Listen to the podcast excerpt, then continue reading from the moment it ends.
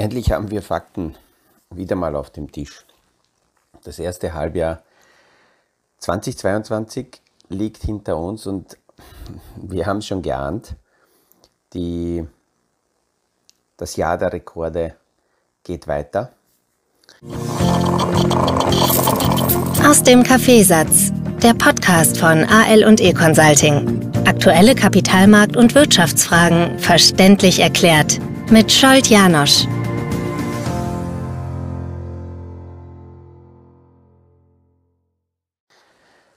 Wir haben die ersten, die schlechtesten ersten sechs Monate des Jahres seit 50 Jahren an den Kapitalanlagemärkten hinter uns. Wenn man einzelne Anlagekategorien hernimmt, dann ist es äh, jetzt im Juni der schlechteste Monat überhaupt gewesen. Also es war auch eine neue Erfahrung für die Kryptowelt. Ähm, innerhalb der Kryptowelt gibt es einzelne Programme wie äh, Bitcoin zum Beispiel. Ähm, das hat so ein schlechtes Monat wie jetzt Juni noch nie erlebt. Jetzt können wir natürlich anschauen, wo stehen wir damit. Und ich habe die Frage bekommen, weil ein, äh, der Sohn eines Kunden überlegt, äh, zu beginnen, sein Portfolio aufzubauen. Und er hat mir die Frage gestellt, ob das jetzt überhaupt Sinn macht, äh, mit dem Aufbau eines Portfolios zu beginnen. Allein die Frage, die Fragestellung widerspiegelt genau die Stimmungslage, die aktuell in den Märkten vorzufinden ist. Da gibt es ja diesen sogenannten Fear and Gear Index, ähm, Angst- und, und Gier-Index von CNN, aber dieser Index ist auch übersetzt von der Bank of America auf extrem bearish oder extrem bullische Situation. Und so eine Auswertung, wie ich jetzt am Freitag in die Hand bekommen habe, habe ich von diesem Index noch nie gesehen. Ich beschäftige mich jetzt mittlerweile seit 35 Jahren mit dem Kapitalmarkt. Extrem bearish ist auf 100 Prozent, also nicht irgendwelche paar Prozente davor, dass es schon extrem negativ ist, sondern komplett 100% bearish, null bullish ähm, ist aktuell dieser, dieser Index von Bank of America ist dieser Index auch farblich so dargestellt, dass wenn es extrem bearish ist, dann ist das ein Kaufsignal, normalerweise in der Größenordnung so zwischen 0 und 20 Prozent ist es ein Kaufsignal. Wenn nur 0 bis 20 Prozent äh, Bullen an den Märkten sind und 80 Prozent Bären, Aktuell sind wir bei 0 Bullen und 100% Bären. Auf der anderen Seite wäre, wenn es extrem bullisch ist, über 80% äh, Bullen, wäre es ein Verkaufssignal. Wie gesagt, sowas habe ich äh, noch nicht erlebt. Jetzt könnte man hergehen und das Ganze äh, versuchen, äh, äh schön zu reden und zu sagen, okay, was spricht dafür, dass alles an den Märkten sich drehen wird. Auch die Saisonalität ist so eine ähm, Entwicklung, die zeigt, dass im Normalfall ab Juli die Statistiken, wenn man die Indizes anschaut, zeigen so ab der ersten, Ende der ersten Woche Juli beginnen die Märkte saisonal gesehen über das ganze Jahr zu drehen und haben jetzt die positivste Zeit normalerweise vor sich. Aber natürlich, wenn dann so viel Angst schon in den Märkten drinnen ist, dann ja, hat man hat man natürlich Angst, äh, sich klar zu positionieren. Aber zurück zur Frage, lohnt es sich damit jetzt zu starten? Wenn es aus dem Blickwinkel Financial Planning, allgemeine Finanzplanung für sich, für seine wirtschaftliche Situation geht, dann lohnt es sich natürlich immer mit der Planung und mit den Strategien zu beginnen. Und sehr nüchtern muss man natürlich sagen, wenn jemand jetzt mit einem Portfolioaufbau beginnt, ist es eindeutig quasi äh, besser rein von der Performance her, als hätte man vor einem Jahr gestartet. Vor einem Jahr war nur die Stimmungslage so positiv, dass sich diese Frage nicht gestellt hat. Und wenn, wenn wir auf dem jetzigen Niveau mit einem Portfolioaufbau beginnen, dann selbst wenn es Rücksetzer noch geben sollte, ist die Zeit, wo so ein Portfolio wieder ins Positive dreht, deutlich näher als mit einem Portfolio, das äh, jetzt vielleicht vor einem Jahr gestartet wurde. Dass es schwierig ist, den Markt zuzuordnen, das sehen wir ja auch an den äh, Aussagen und, äh, zu, äh, und, und, und Bemerkungen von den Notenbanken. Ich habe jetzt nur zwei Zitate in die Hand bekommen. Äh, Janet Yellen hat letzte Woche bei einer Konferenz gesagt, ja, ich bin bei der Inflationsfrage falsch gelegen. Christine Lagarde letzte Woche war auch bei einer Konferenz. Ähm, Teuerungsschock wird länger dauern. So in dieser Form haben wir das auch nicht äh, kommen sehen. Das heißt, man sieht, dass selbst die Notenbanker, die auf, auf ja, tagtäglich im Entscheidungsprozess drinnen sind, tun sich schwer, hier äh, klar zu entscheiden, sich klar zu positionieren, wo geht die Reise hin. Und da komme ich immer wieder zurück zu meiner Aussage, dass wir keine Wahrsager brauchen, wir brauchen keine äh, Prognosenersteller. Ich glaube, dass die Kunden besser damit beraten sind, dass man jemanden hat, der die aktuelle Sachlage einfach nur analysiert, sagen kann, wo stehen wir und vielleicht mit Zahlen aus der Vergangenheit vergleicht. Diese Vergleiche aus der Vergangenheit, äh, muss man dazu sagen, werden meist deswegen herangezogen, weil wir ja hoffen, dass wir jetzt an einem Tiefpunkt angekommen sind. Und die zweite Jahreshälfte ist, wenn wir die Vergangenheit anschauen, in, solch, in solchen Jahren, wo es das gesamte Jahr negativ war, war die zweite Jahreshälfte dennoch deutlich positiv. Wenn wir 1932 hernehmen, da war bis Juni, bis Ende Juni minus 36 Prozent, minus 37 Prozent und dann die zweite Jahreshälfte mit einem sehr starken Rebound von fast 35 Prozent. Über das gesamte Jahr war es dennoch negativ mit 15 Prozent.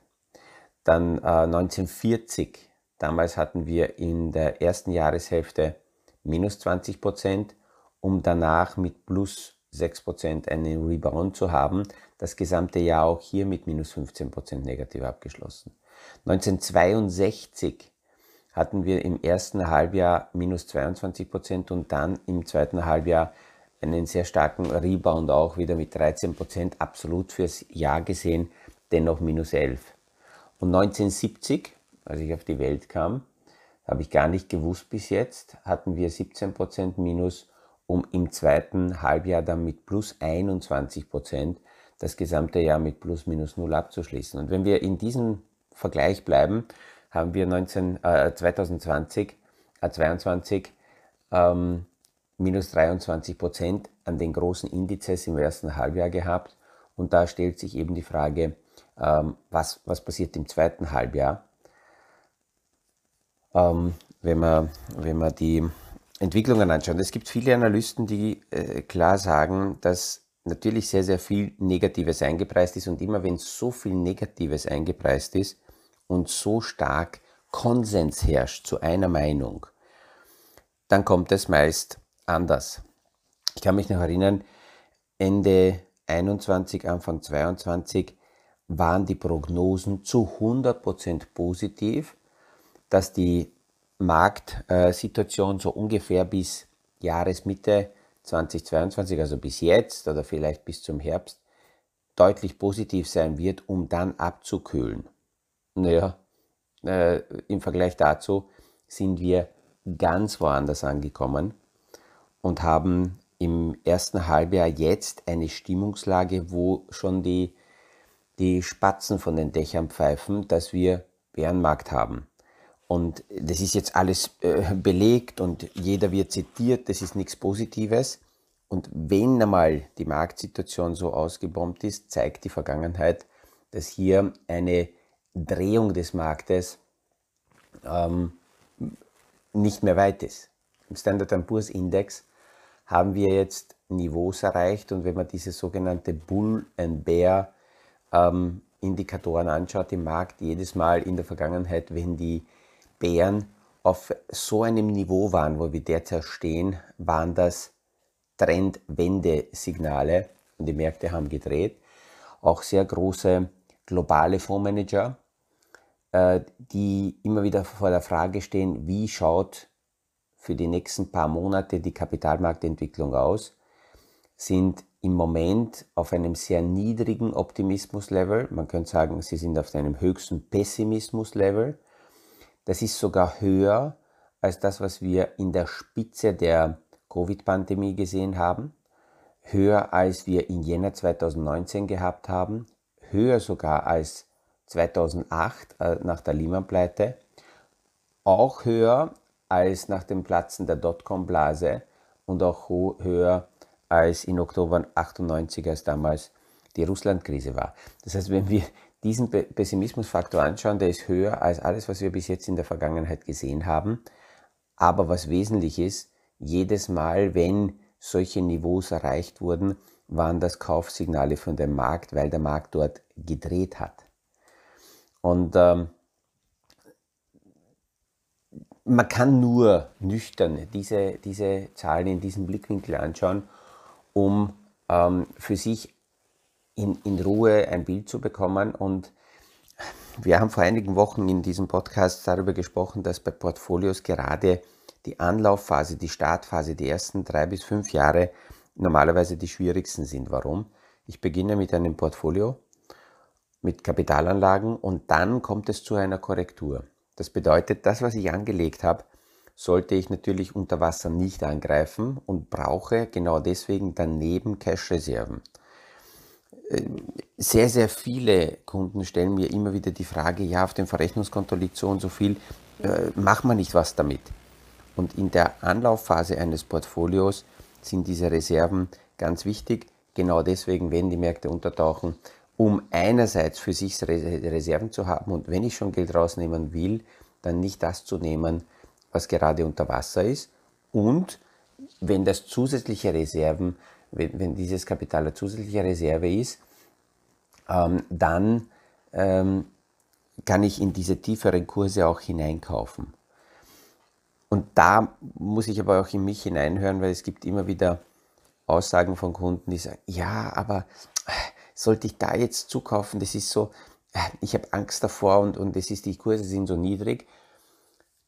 Man sollte das nicht ausblenden, sondern ganz klar, glaube ich, äh, sich dieser, äh, dieser Angst, dieser Befürchtung stellen, ähm, weil, weil dann ist was im Hintergrund und dann kann man noch nicht ganz so entspannt und locker die Marktentwicklungen betrachten.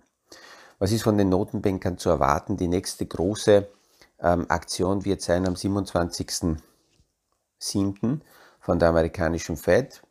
Erwartet wird mit auf jeden Fall 0,5% Zinshebung, vielleicht wird sogar 0,75.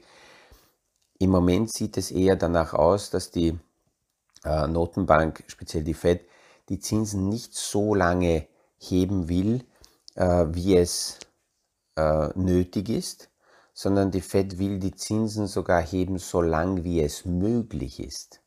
Solange also nicht eindeutig eine Rezession auf dem Papier, äh, auf dem Tisch liegt, wird die Notenbank die Zinsen heben. Deswegen gibt es ja einige Stimmen schon, die sagen, die Notenbank braucht darauf nicht warten, dass es eine Rezessionsbestätigung gibt, weil wir sind schon in der Rezession. Und all jene, die das sagen, die spekulieren eigentlich darauf, dass die Zentralbanken jetzt die Zinsen straffen und wir haben immerhin über 80 Zinshebungen alleine in diesem Jahr gehabt, weltweit von unterschiedlichen Zentralbanken, ähm, dass wenn die Rezession dann offiziell da ist, dass die Notenbank wieder umschaltet auf Lockerung und damit sie Spielraum hat, um zu lockern, müssen jetzt vorher die Zinsen dementsprechend gehoben werden. Da spielt die amerikanische Notenbank natürlich stärker als die EZB. Die EZB hat bis jetzt nur darüber gesprochen, Zinsen aber noch nicht gehoben. Und da würde ähm, leider zu wenig äh, ja, Power da sein, um dann äh, dementsprechend die Zinsen senken zu können. Ähm, da kann man eigentlich nur hoffen und erwarten, dass die Europäische Zentralbank auch die Zinsen dementsprechend heben wird, um dann von, dem, von diesem Niveau äh, senken zu können.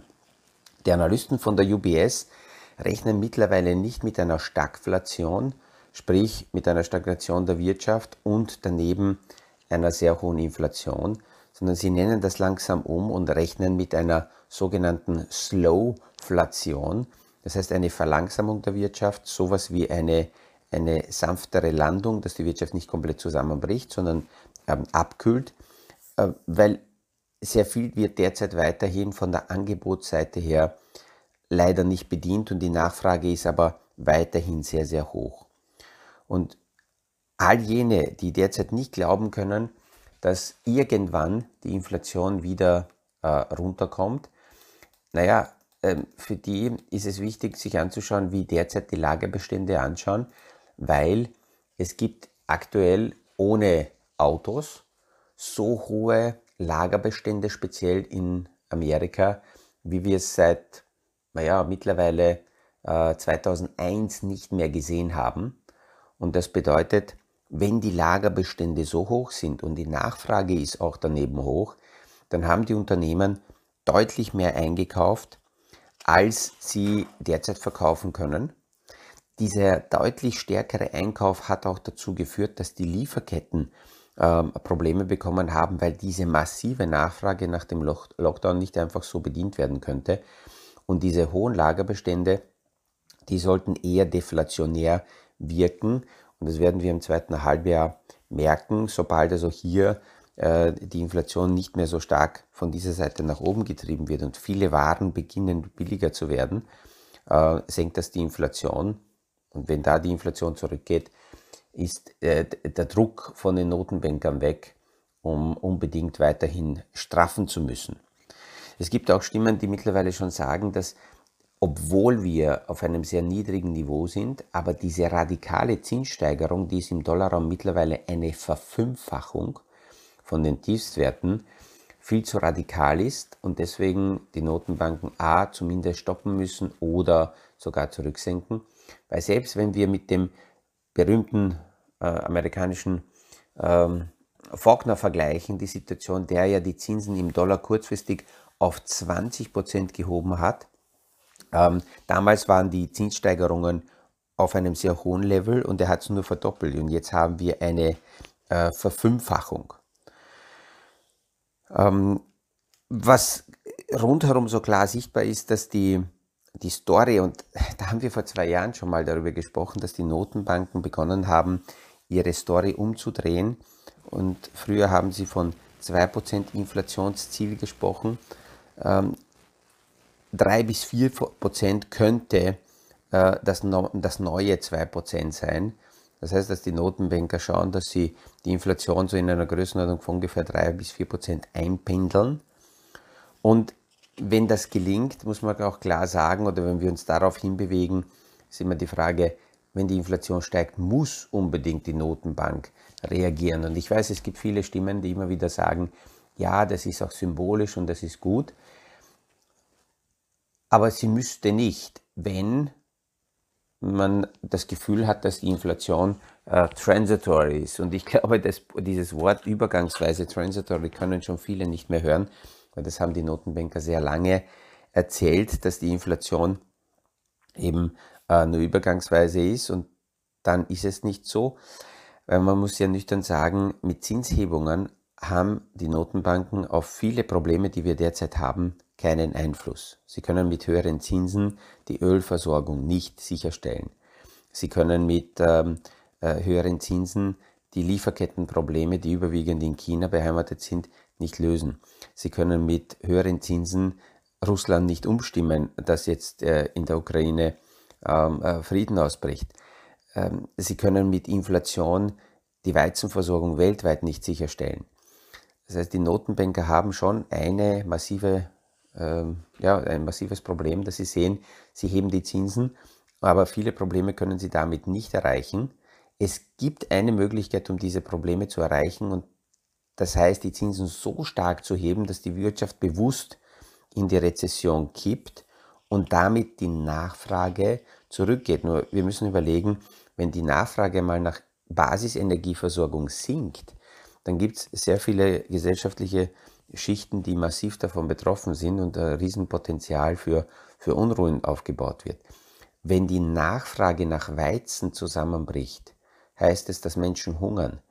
Ähm, das heißt, es ist natürlich ein Spiel auf, auf einem sehr dünnen äh, äh, Bereich und alles, was derzeit hinter den aktuellen Entwicklungen betrachtet werden kann, zeigt ganz eindeutig, dass 2023 die Notenbanken wahrscheinlich mit Lockerungen beginnen werden. Das wird bedeuten, dass Liquidität zur Verfügung steht.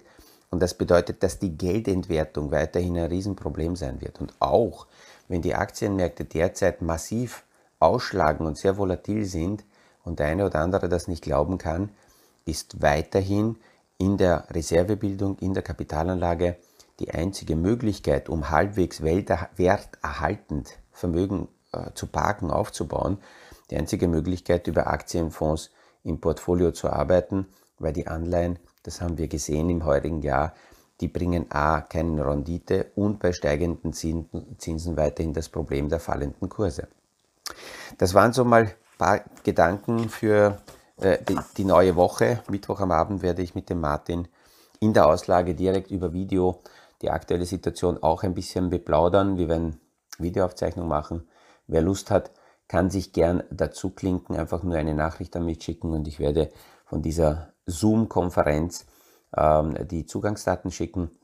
Und ansonsten heute schönen Tag und freue mich, wenn wir uns morgen wieder hören beim nächsten Podcast aus dem Kaffeesatz. Das war aus dem Kaffeesatz, der Podcast von AL und E Consulting zu aktuellen Kapitalmarkt- und Wirtschaftsfragen, verständlich erklärt mit Scholt Janosch. Aktuelle Fragen, Rückmeldungen und Anmeldungen zum nächsten Kapitalmarkt-Talk findet ihr auf unserer Homepage www.aleconsulting.at.